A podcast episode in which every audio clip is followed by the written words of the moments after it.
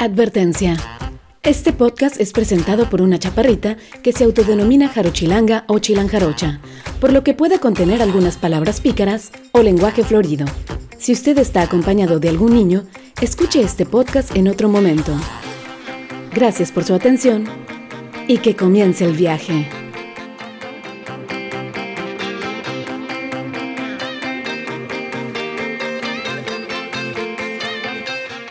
Bienvenidos al Taucast. Mi nombre es Paulina Ceballos y qué bueno que me están acompañando, ya sea que vayan en su coche, que vayan en algún medio de transporte o que estén haciendo algo por ahí en su casa y yo los estoy acompañando. El día de hoy vamos a hablar de algo relacionado con el amor. Y es que pues acaba de pasar San Valentín, entonces este tema se presta mucho para estas épocas y esta semana. El amor en tiempos de Tinder. ¿Cuántos de ustedes ya probaron las mieles de la amargura y las mieles del amor en Tinder? Bueno, seguramente eh, habrán tenido experiencias divertidas. Yo lo espero. Tinder es una aplicación que te permite conocer a gente que normalmente no conocerías. A lo mejor y porque no vive en tu cuadra, en tu manzana, en tu barrio, o a lo mejor porque mm, tienen círculos de amigos, de, de trabajo totalmente distintos. Entonces, una de las buenas ventajas de Tinder es que gracias a esto puedes conocer a alguien que nunca en tu vida te podrías cruzar, ¿no? Es muy, muy común, la verdad, ahora que los jóvenes de ahora, los millennials, y también los no tan jóvenes, ¿eh? porque la edad va hasta los 60 años, pero es muy común que la gente utilice Tinder. Y es que antes existían pues todos esos prejuicios de que si la gente se metía a este tipo de, cosas, pues era porque estaban desesperados y era porque no podían conocer a alguien en su vida real. Pero ahora cuando ya vivimos eh, pegados al teléfono, cuando somos esclavos de la tecnología, lo más normal es que si llevamos una vida activa virtual, pues que también tengamos una vida amorosa que comience por el ámbito virtual.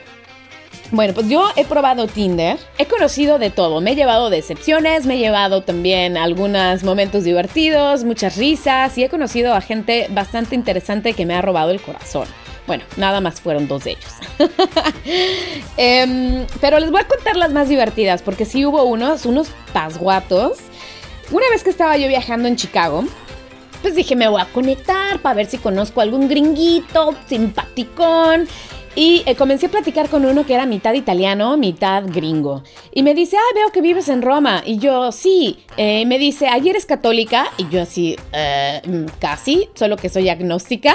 Y me dice, ah, ok, es que cuando yo pienso en Roma, pienso en religión. Y yo, ay, qué chistoso. Cuando yo pienso en Roma, pienso en comida. Y obviamente el tipo jamás me contestó. Pero para mí fue bastante gracioso porque fue la primera vez que una conversación en Tinder se convirtió en religiosa. Casi una experiencia religiosa, como diría el buen Enrique Iglesias. La segunda experiencia. Un chico turco, turco-italiano que conocí en Italia, eh, salí con él a tomar un helado. Y bueno, mi regla para salir con alguien en Tinder era solo irme a tomar o un café o un helado. Nunca me comprometía para una cena o para ir a tomar un trago porque eh, son, son citas mucho más largas y desde un principio si ya me doy cuenta que la persona no me cae bien, pues ya me comprometí para algo largo, ¿no? Entonces mejor un café o un helado era mi regla. Así en media hora la cosa se terminó y si te cae bien la persona, si tienes un buen feeling, pues entonces la continúas o pues ya te quieres ver otra vez, ¿no? Bueno, pues con este chico turco me fui a comer un helado y trabajaba en Prada. Él se dedicaba a arreglar las computadoras de los negocios, les daba mantenimientos. Y yo le pregunté, oye, ¿te dan descuento en Prada o qué onda? Y me dice, ay, no, aunque me dieran, está todo súper caro. Cuando veo las cuentas de lo que gasta la gente ahí, no, no te imaginas. Ay, bueno, ¿tú qué vas a saber si eres mexicana? Y yo así, sí que voy a saber si yo soy una pobre mexicana, una pobre frijolera. Bueno, obviamente me terminé el helado lo más pronto posible y patitas para qué las quiero, ¿no? El tercero, que bueno, se llevó el trofeo de ser el más insoportable, fue uno que eh, se dedicaba a escribir en unas revistas acerca de cine. Y le pregunté, ah, entonces, ¿cuál es tu director favorito? Todo esto en chat. Y me contesta, no te voy a decir, Y yo, ay, seguramente es el director de High School Musical, de Movie. Y me dice, no, y me pone el nombre de un director que yo jamás había escuchado. Entonces, obviamente me fui a googlearlo y resulta con que era el director de High School Musical. Y yo sí, bueno, pues a lo mejor este chavo tiene, em, tiene buen humor, ¿no? Y rompí mi regla para ir a tomar un drink con él, en lugar de un helado café. Grave error, error número uno. Llego a, a la cita y el tipo me corrige, me corrige el italiano. Y aparte cuando me corrige el italiano, yo así tratando de, disimular, eh, le digo, ay, qué calor hace. Y me voltea a ver y me dice, disculpa, me estoy hablando.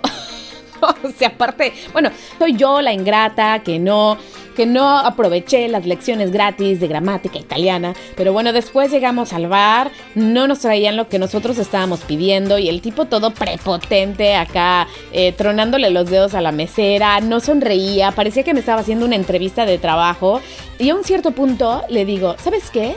Ya me voy. Y me dice, ¿pero por qué? Lo acabas de decidir ahorita por lo que dije. Y yo no, ya lo estaba pensando desde hace rato, pero lo decidí ahora me levanté y me fui. Pues dije, ¿para qué te hago perder tu tiempo si ya estoy pensando que eres un pasguato? La verdad es que no sé si hice bien o mal, a lo mejor y lo dejé traumado esa noche, pero pues ¿para qué lo hacía gastar más su tiempo y su dinerito, no?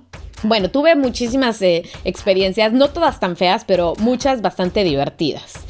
Ay, la calle está dura, ¿eh? La calle está dura no solamente en la vida real, sino también en la vida virtual. Esto de la calle está dura lo dice una locutora de los 40 en Colombia que se llama Liz Pereira, que hace unos monólogos bastante buenos. Si pueden, búsquenla. Bueno, pues después de todas esas experiencias que me quitaron las ganas de, vivir, estuve ya casi así de, de, ponerle que me mostraran mujeres. Estuve, estuve aún triste de volverme lesbiana. O bueno, decía monja, piruja o lesbiana porque con los hombres que yo conocía de plano, yo decía, no hay esperanza, no queda nada, nada allá afuera. Pero bueno, es que antes era más fácil conocer a alguien, ¿no? Cuando salías, a lo mejor y por medio de amigos, o a lo mejor por medio del trabajo.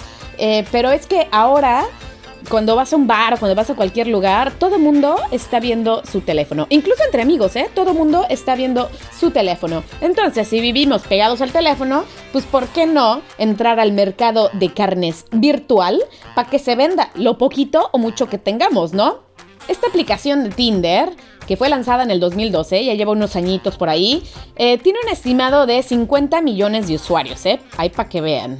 El porcentaje de personas que son solteras que la usan son 54%. Hmm, aguas porque no todos son solteros e incluso muchos son casados. A mí me tocó ver parejas, perfiles de una pareja y que decían, estamos buscando alguna lolita, alguna nenita para tener alguna experiencia pues supernatural. Ay, hijo. El 12% de las personas que usan Tinder están en una relación. Las personas lo usan aproximadamente 35 minutos al día, seguramente muchos de ellos lo pasan en la taza del baño, en el trono. Existe una aplicación que se llama Tinder Select, que es para gente famosa y celebridades y se puede acceder a ella solo a través de invitación. El 38% de los hombres y el 44% de las mujeres está buscando una relación larga y seria. Ay, para que vean, no todo mundo busca un revolcón. Al contrario, los que buscan pues nada más algo ligerito, que en este caso buscan solamente una comida gratis o drinks gratis, unos tragos gratis, son un 2.9% de hombres ah, y un 0.8% de las mujeres. ¿Qué onda con eso? Si se supone que en muchas de nuestras sociedades los hombres son los que tienen que pagar y ellos son los que buscan la, el drink o la comida gratis, híjole, qué zánganos, ¿no? Bueno, pero hay buenas noticias de todo esto. Si empezamos con un promedio de 40% de personas que están buscando algo serio y significativo, déjenme decirles que hay esperanzas, porque el 14% de esas personas terminan o comprometidos o casados. Así es que el amor en los tiempos de Tinder sí funciona. Pero ¿cómo podemos hacer que funcione? Punto número uno. Sé claro con lo que tú quieres, contigo mismo y con la otra persona. Bueno, si estás buscando nada más divertirte, es mejor que lo digas. Bueno, sé diplomático, ¿no? Si estás buscando una relación seria, pues también deja algunas pistas. Si estás buscando casarte, no lo digas, porque a nadie le gusta ese tipo de presión. Regla número 2. no tengas expectativas. Es mejor ir sin esperar nada, no construyas castillos en el aire. Es decir, ve con la mente abierta de que vas a pasar un buen tiempo, vas a conocer a alguien nuevo y no estés pensando que cada persona que vas a conocer es un potencial amigo, amante, futuro marido, papá de tus hijos, el dueño o dueña de tus quincenas. Mejor no, no esperes nada. Regla número 3. No pierdas tu tiempo si no estás a gusto, como yo lo hice. No te conformes tampoco. Digo, ya vieron que eso de Tinder, otra ventaja es que hay muchas opciones. Entonces no te conformes con el primero o la primera eh, persona con la que ves si no te sientes a gusto con ella. Obviamente si sí, y si a la primera encontraste a alguien que te encanta y con el que te llevas súper bien, pues adelante mi reino. Punto número 4. Elabora tu perfil.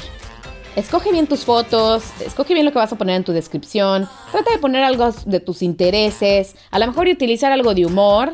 ¿Para qué? Para que tengas más posibilidades de que alguien que tenga tus mismos intereses, que compartan los gustos, pues te escriba, ¿no? En cuanto a las fotos, aguas porque chicos, a las chavas no nos gustan las fotos de ustedes sin camisa.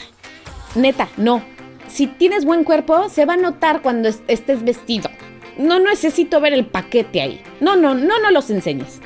Chicas, pues bueno, aquellas fotos donde estás apretando las boobies o no sé, poniendo boca de pato, son muy comunes, ¿eh? Me lo han dicho amigos míos o chavos con los que he salido en Tinder. Son muy comunes las fotos. Entonces mejor pon fotos donde te, te, veas muy natural, te veas sonriendo. Las fotos donde la gente sale sonriendo son gustadas y ese tipo de perfiles son los que la gente le hace más like. Mm, también fotos en la fiesta pueden mandar un mensaje equivocado. Fotos en grupo, yo no sé quién eres de todos ellos, así es que mejor trata de poner una o dos fotos donde eh, salga solo para que al menos la gente te pueda identificar. Eso sería uno de los cuantos consejos que yo en, en mi corta experiencia de Tinder les podría dar. Tinder no es la única opción, ¿eh? Hay otras. Hay por ejemplo Bumble, que la única diferencia es que las mujeres son las que tienen que hablar primero. Hay otra aplicación que se llama Happen, en la cual te van a mostrar a las personas que están cerca de ti físicamente. Es decir, que pues, a lo mejor alguien que trabaja en tu cuadra. A mí me dijeron de una historia de una chava que conoció a, su novio porque ella trabajaba en un hospital y todos los días pasaba enfrente de la casa de un chico y al final salió con este chico y fue maravilloso para ella porque ustedes saben los horarios tan raros que tienen las personas que trabajan en hospitales. Entonces, pues ella ya podría, podía salir de, del hospital e irse a dormir con su, con su noviecito. Entonces, bueno, fue una fue un final feliz. Eh, Happen es esa aplicación. Hay otra que se llama Sapio, que es como para, pues como lo dice el nombre, para personas más listas, en las cuales pues tú tienes que llenar un formulario, hacer un quiz, para que ellos midan como que tu nivel de cultura e inteligencia y te van a proponer un match que sea similar al tuyo. ¿Cómo lo ven? Para los cerebritos, ¿eh? Y hay otra aplicación que se llama Once, en la cual te van a proponer a alguien cada día, una persona nueva cada día. Y la última que les voy a compartir se llama Pepper, que la inventaron aquí en Alemania y em, es para quienes quieren conocer a mujeres de la vida galante. O oh, pues bueno, así simplemente prostitutas. Hay de todo, hay de todo en la villa del Señor. Bueno, pues como sea que intentes conocer a alguien, es válido, no te avergüences, estamos en otra época y pues mucha, mucha suerte. Y como siempre vamos a cerrar este podcast con una frase para motivarlos, para motivarlos en esa búsqueda y para que se venda. Y dice así, sé fuerte para que nadie te derrote, sé noble para que nadie te humille, sé humilde para que nadie te ofenda. Sigue siendo tú y nadie más para que nadie te olvide. Eso es lo más importante cuando se trata de conocer a alguien. Sé tú mismo. Muchísimas gracias por acompañarme. Les recuerdo la página de internet www.quecomienceelviaje.com. Estamos en todas las redes sociales. Bueno, estoy, jeje. Y eh, también por ahí hay un número para que me contacten a través de WhatsApp. En la página viene. Cuídense bien y pórtense mal. Si se portan mal, me avisan. Y si se van de viaje o se echan un viaje, invitan condenados.